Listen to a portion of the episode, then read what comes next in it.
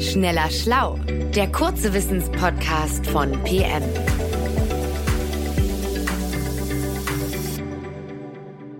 Herzlich willkommen. Mein Name ist Rainer Harf und ich spreche heute mit meinem PM-Kollegen Nils Erich. Hallo Nils. Hallo Rainer. Nils, äh, du bist auf die erste vegetarische Stadt der Welt gestoßen. Das finde ich ziemlich spannend. Schließlich steigt ja auch in Deutschland der Anteil der VegetarierInnen. Also inzwischen leben hier ja gut zehn Prozent der Menschen ohne Fleisch. Also wenn ich jetzt mal in dieser von dir gefundenen Stadt Urlaub machen möchte, wo muss ich denn dann hin? Ja, Rainer, da musst du schon eine etwas weitere Reise tun. Die Stadt heißt Palitana und liegt im Nordwesten von Indien im Bundesstaat Gujarat. Ah, okay, ja gut, das macht insofern Sinn, als dass ich aus meinem Urwissen kramend weiß, dass in Indien relativ viele Menschen vegetarisch leben. Also korrigier mich, sind das so 40 Prozent oder so? Mhm. Und ähm, naja, also auf jeden Fall deutlich mehr als in Deutschland. Aber wie kommt es, dass diese Stadt, ähm, die du genannt hast, dann komplett auf Fleisch verzichtet? Naja, also Palitana ist nicht irgendeine Stadt, sondern eigentlich ist sie auch der Sitz einer der heiligsten Städten von einer indischen Religion und diese Religion heißt Jainismus. Der gehören dann ungefähr vier Millionen Jains an und äh, irgendwann sind 200 jainistische Mönche in einen Hungerstreik getreten, weil sie wollten, dass ihre heilige Stadt eben fleischfrei wird. Und es hat dann auch geklappt. Und im Jahr 2014 hat die Stadt Palitana den Verkauf von Fleisch und Eiern verboten und das Schlachten von Tieren auch gleich dazu. Und damit war Palitana dann schon die erste vegetarische Stadt der Welt. Okay, das klingt recht radikal. Also äh, für eine vegetarische Stadt äh, in den Hungerstreik zu gehen, äh, warum haben die Mönche das gemacht? Ja, das habe ich mich auch gefragt. Das liegt ziemlich tief in der Religion begründet. Denn ähm, also eins von mehreren Grundprinzipien dieser dieser Religion heißt Ahimsa. Also das ist so eine friedliche Grundhaltung gegenüber allen Lebewesen. Das heißt so kein Lebewesen soll irgendeine Art von Gewalt erfahren. Aber genau das wäre es ja, ein Tier zu töten, um es dann zu essen. Und ähm, darum sind sehr sehr viele dieser Jains überzeugte Vegetarier oder sogar Veganer und ähm, einige essen nicht mal Kartoffeln oder Zwiebeln, weil sie damit ja die Pflanze töten würden. Und außerdem könnten beim Umgraben der Erde ja auch Insekten sterben.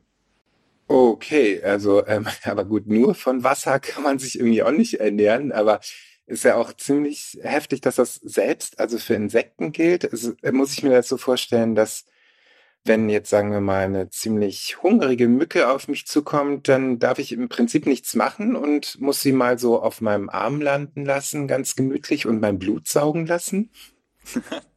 Ja, äh, zum Glück nicht, Rainer. Ähm, du, du kannst unversehrt bleiben.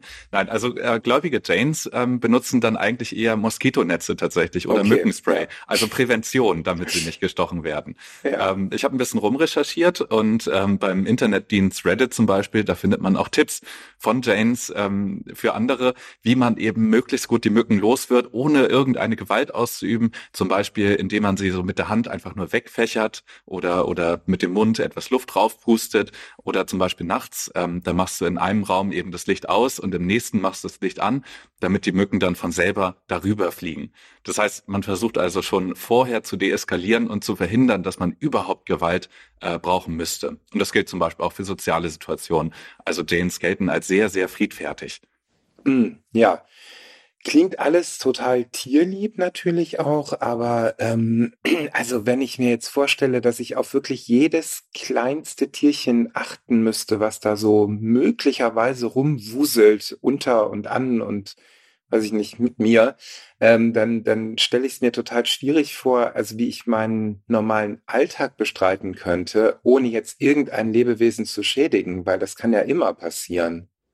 Ja, tatsächlich, äh, das haben die Janes auch bemerkt und ähm, einige sind aber auch wirklich bereit, so ganz radikal gewaltfrei zu leben. Das heißt, ähm, einige tragen auch schon längst vor der Corona-Pandemie ähm, ständig so ein Tuch vor dem Mund, aber nicht um sich vor Viren zu schützen, sondern um nicht versehentlich selbst die kleinsten Insekten einzuatmen. Und am weitesten gehen dann eben auch diese richtigen Mönche, die sogenannten Digambaras. Ah, also die, die den Hungerstreik gemacht haben. Was machen die? Inwiefern gehen die noch weiter? Ähm, genau, also die Mönche, die im Hungerstreik waren, das waren auch äh, noch andere Mönche. Es gibt da, es gibt verschiedene Arten. Ah, aber diese, okay. die Gambaras, die sind eben, das sind nicht nur welche, die sich der Gewaltlosigkeit verpflichten, sondern auch dem sogenannten Aparigraha. Ähm, das heißt, die Unabhängigkeit von Besitz. Das heißt, diese Mönche besitzen wirklich gar nichts. Und zwar nicht einmal Kleidung. Und da kommt dann auch ihr Name her, die Gambara. Das heißt ganz poetisch, die im Himmel gekleideten.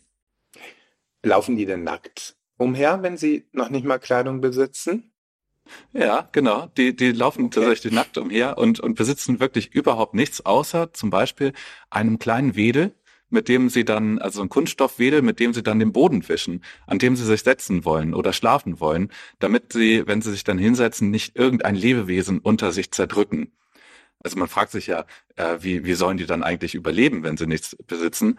Ähm, das ist aber so, dass die weniger strikten Gläubigen diese Mönche eben unterstützen und ihnen Essen und Trinken geben. Und ähm, im Gegenzug halten diese die Gambaras als Wandermönche dann eben den Gläubigen äh, Predigten und da kommen dann wirklich auch tausende Gläubige auf einmal zusammen, um eben diesen heiligen Menschen zuzuhören. Also das klingt nach einer so vollkommen anderen Welt als der, aus der wir kommen. Äh, fast ein wenig fantastisch. Ich kann mir das noch gar nicht so richtig vorstellen. Es leben auch tatsächlich bei Weitem nicht alle Janes so strikt. Das sollte man dazu wissen. Ähm, und sind auch gar nicht so, so, so sehr ähm, öffentlich religiös. Und das sieht man zum Beispiel daran, dass äh, sehr viele Jains auch in der wirtschaftlichen Elite vertreten sind. Und zwar nicht nur in Indien, sondern auch ähm, zum Beispiel in England, oder? auch in Deutschland. Und zwar wurde auch die Deutsche Bank von 2012 bis 2015 von Andrew Jane geleitet. Das war ebenfalls dann ein, ein gläubiger Jane, worauf der auch der Name ein Hinweis ist. Mhm. Und ähm, trotzdem läuft die Religion äh, hier in Deutschland eben häufig unter dem Radar. Also es gibt auch sehr wenige deutsche Filme oder Bücher zum Thema und es leben auch nur etwa 200 Janes in Deutschland. Aber wenn man mehr erfahren möchte, dann gibt es zumindest bis Ende April 2023 noch eine Ausstellung über diese Religion, ähm, und zwar in Zürich im Museum Riedberg. Hm, guter Tipp. Ähm, ich würde ganz gerne aber nochmal zu quasi der Anfangsfrage zurückkehren. Also Palitana ist ja, wie du sagst, die erste vegetarische Stadt der Welt. Ähm, gibt es denn noch weitere Orte oder Städte? Ja, die Frage habe ich mir dann auch gestellt und habe noch ein bisschen recherchiert und habe dann erstaunlicherweise noch einige weitere gefunden, vor allem in Indien. Das ist dann klar nachgekommen, nachdem dann Palitana ähm, eben rein vegetarisch geworden ist. Und zwar auch die Nachbarstädte Rishikesh und Haridwar in Nordindien. Äh, die sind zum Beispiel auch rein vegetarisch und ähm, in Varanasi, das ist ja eine heilige Hindu-Stadt am Ganges, ähm, auch da darf seit 2019 ähm, im Umkreis von 250 Metern um die Heiligtümer kein Fleisch verkauft werden. Und ähm, das sind alles gar nicht jainistische Städte, aber tatsächlich folgen eben auch viele Hindus diesem Prinzip der Gewaltlosigkeit, dem Ahimsa. Und gleichzeitig interessanterweise steigt aber unter Hindus insgesamt der Anteil von Menschen, die Fleisch essen. Hm, okay. Aber gut, es ist trotzdem ja auffällig, dass alle diese Städte in Indien liegen. Ähm, gut, vielleicht ist das ja gar nicht so schlecht für die doch noch vielen äh, Europäer, die ganz gerne mal tierische Produkte oder Fleisch essen. Ähm, gibt es denn also hier in, im näheren Umkreis ähnliche Pläne? Nee, also ich glaube, in Europa brauchen sich die mhm. Nicht-Vegetarier noch äh, keine Sorgen zu machen. Mit einer einzigen kleinen Ausnahme, und zwar hat nämlich die Stadt Turin in Italien angekündigt, äh, zur ersten europäischen vegetarischen Stadt zu werden. Oh. Ähm, aber auch da geht es nicht um ein Verbot, äh, sondern eher darum, die vegetarische Ernährung mehr zu fördern. Das heißt, Kinder sollen dann auch zu den Themen äh, Tierwohl und Klimawandel und gesunde Ernährung unterrichtet werden und äh, vegetarische Restaurants bekommen Unterstützung. Ähm, Im Vergleich zu Palitana ist das dann aber schon eher ein Etikettenschwindel. Hm, ja, ja, äh, das klingt auch danach. Aber gut, es ist ja trotzdem nicht schlecht, wenn äh, vegetarische Ernährung gefördert wird. Auf jeden Fall ist es vielleicht auch nicht schlecht, dass man noch eine Weile hier essen kann, was man will. Äh, danke, lieber Nils, für die Einblicke in diese besondere Kultur und die, äh, die Religion des Jainismus. Und danke fürs Zuhören und bis bald wieder bei Schneller Schlau. Tschüss. Tschüss. Schneller Schlau, der kurze Wissenspodcast von PM.